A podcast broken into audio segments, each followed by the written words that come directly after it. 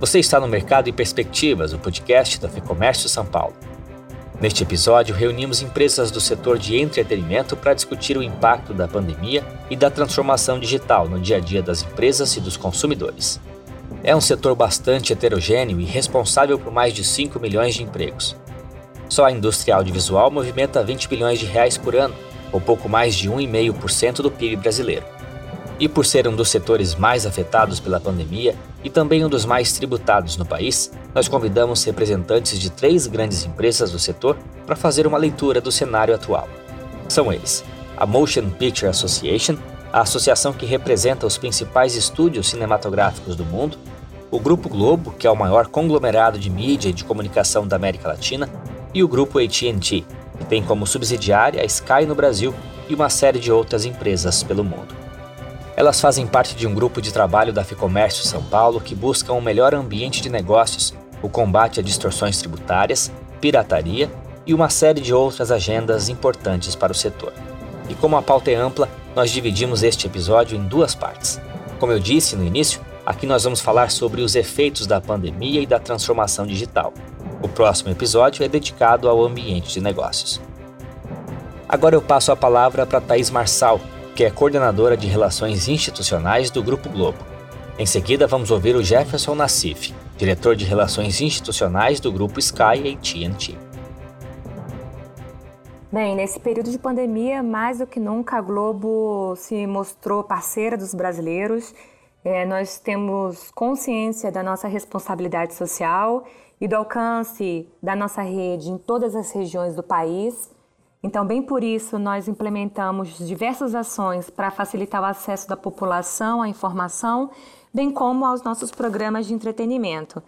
Alguns exemplos que eu posso te citar é que a programação da TV aberta foi toda revista, nós aumentamos a cobertura jornalística, abrimos o sinal dos nossos canais de TV por assinatura é, também liberamos os conteúdos do Globoplay, por exemplo. É, bem, especificamente em programas, o Jornal Nacional diariamente apresentou ações solidárias de empresas de diferentes setores para ajudar no combate ao coronavírus. Nós também fechamos um consórcio com outros veículos de imprensa para dar mais visibilidade sobre a situação do coronavírus no país a partir de dados das próprias secretarias estaduais de saúde. Nesse período de pandemia, nós também fechamos parcerias importantes. Recentemente, nós anunciamos a parceria da Globo com a Disney Plus. É, nós juntamos num combo, né? O melhor do conteúdo nacional com o que há de melhor no mundo em uma única assinatura com valores acessíveis. A nossa estratégia ela se mantém a mesma, que é permanecer próximos dos brasileiros é, promover informação de qualidade, entretenimento e bem como nos colocar à disposição para parceiros que querem falar de forma direta com os brasileiros, como só a Globo é capaz de fazer. Do ponto de vista dos serviços, que a gente percebeu também, principalmente nos primeiros meses da, da pandemia, foi um crescimento, no nosso caso, de televisão por assinatura, foi pelo menos uma interrupção da queda de assinantes, como todos sabem, a televisão por assinatura vem passando desde os últimos cinco anos, principalmente dos últimos três anos para cá, um movimento muito forte de perda de assinantes, mas o fato é que a, a pandemia, por todos estarem em casa, fez com que a gente pelo menos parasse de perder um, um número acelerado de clientes. É claro que esse movimento já já está se recompondo e a tendência, esse fenômeno de queda, volta a se sentir.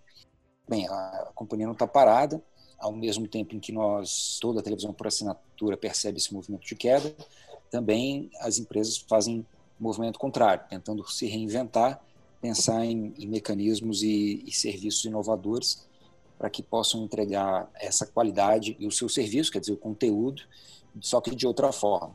Para isso, essa transformação digital é essencial. As empresas estão bastante atentas a esse fenômeno, em que a gente percebe aqui, não só no, no Brasil, mas no mundo todo, que a entrada dos serviços de streaming.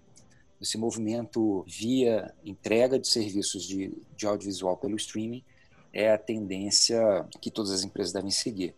Cabendo às outras empresas de, serviços tradicionais entregar outros produtos além do, dos tradicionais. E esse é um fenômeno assim, no, no mundo todo, estava é, lendo agora mesmo um, um relatório da The Economist, o setor de telecomunicações todo percebeu isso no mundo foi sentida uma, uma queda de receitas, principalmente nos países em desenvolvimento. Embora haja essa necessidade do serviço de telecomunicações, ele também é impactado pela queda da receita, pela queda da renda que a pandemia acabou trazendo para os países em desenvolvimento, principalmente. Né? Quer dizer, há esse movimento paradoxal, né? ao mesmo tempo que a gente precisa mais do serviço de telecomunicações, nos países em desenvolvimento houve também a queda da renda, e isso impactou boa parte das empresas de telecomunicações nos países em desenvolvimento.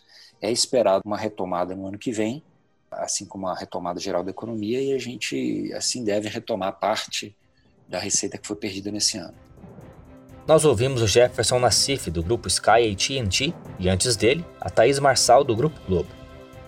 Eu passo agora a palavra para Andressa Papas, diretora de Relações Governamentais da Motion Picture Association no Brasil, que nos fala sobre a transformação digital do setor. Vale ressaltar que a Motion Picture Association tem entre seus associados a Walt Disney, a Paramount, a Netflix Studios, entre outros.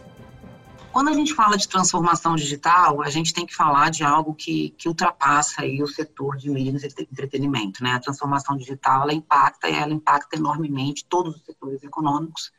Aí a gente tem que falar de, de, de nível internacional, mas é óbvio que, que aqui hoje a gente vai focar na indústria de mídia e entretenimento, especialmente aqui no setor do audiovisual.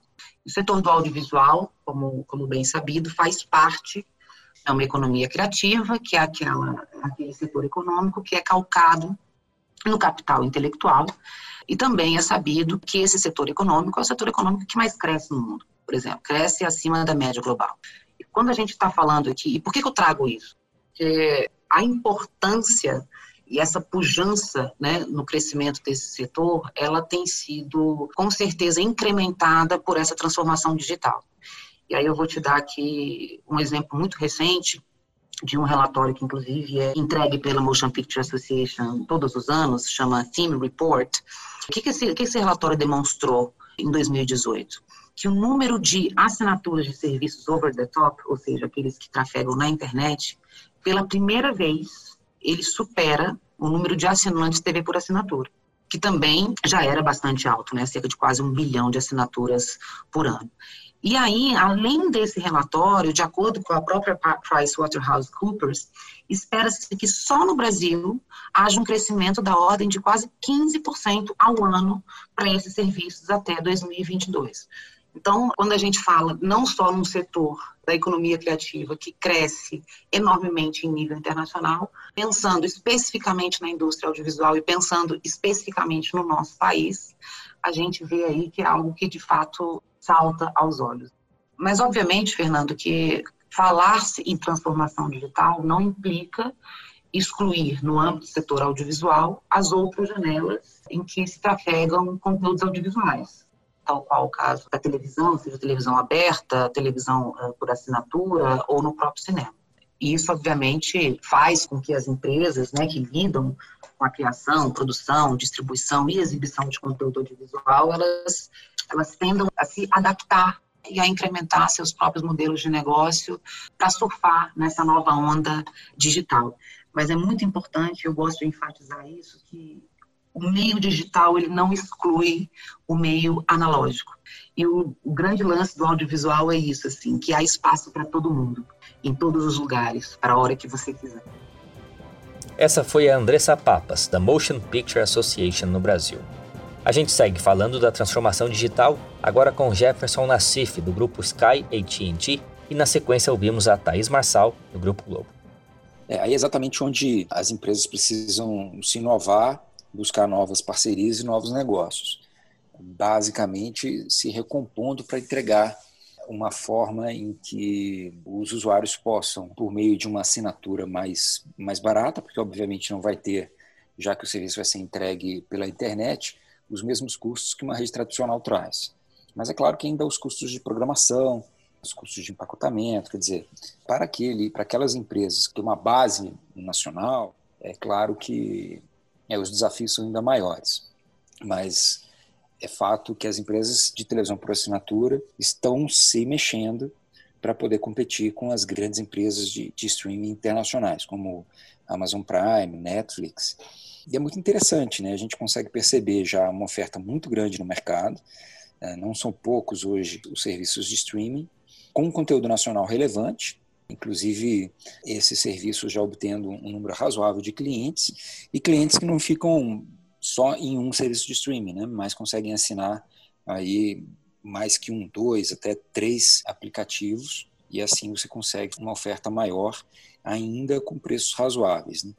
E a Sky, a AT&T não está parada, obviamente que a nossa fusão da AT&T com a Time Warner traz a possibilidade de uma oferta muito grande de conteúdos, e nos Estados Unidos a HBO Max já foi lançada, né, nosso serviço de streaming, que tem um conteúdo gigantesco, adicionado à HBO, você tem os programas e os canais da Turner, ou seja, por um preço razoável também é possível que você tenha uma, uma qualidade, um número de canais e qualidade de conteúdo muito grande sendo oferecido para o usuário.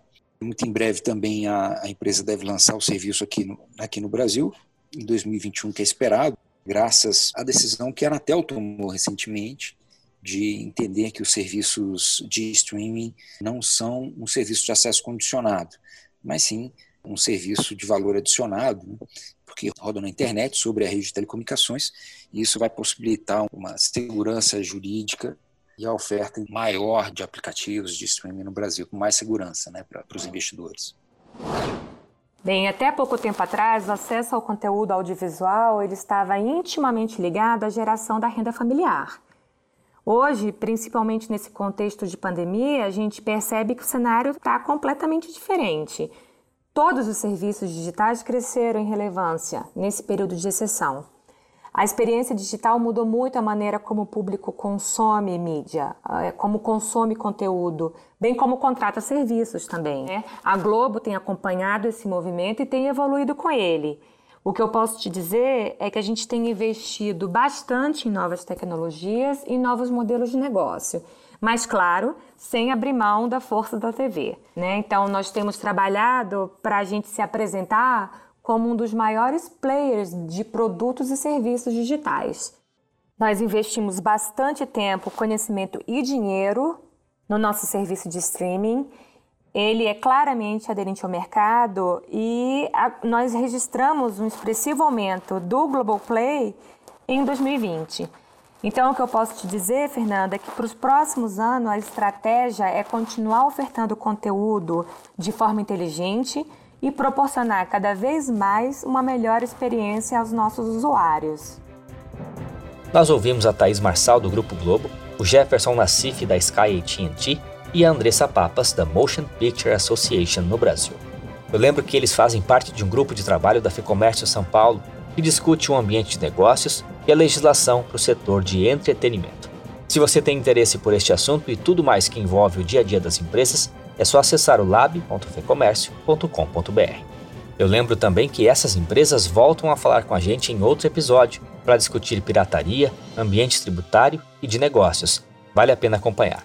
Este foi o Mercado e Perspectivas. Eu sou o Guilherme Baroli. As entrevistas e o roteiro deste episódio são de Fernando Saco. A gravação e edição do estúdio Johnny Days. Obrigado pela companhia e até a próxima.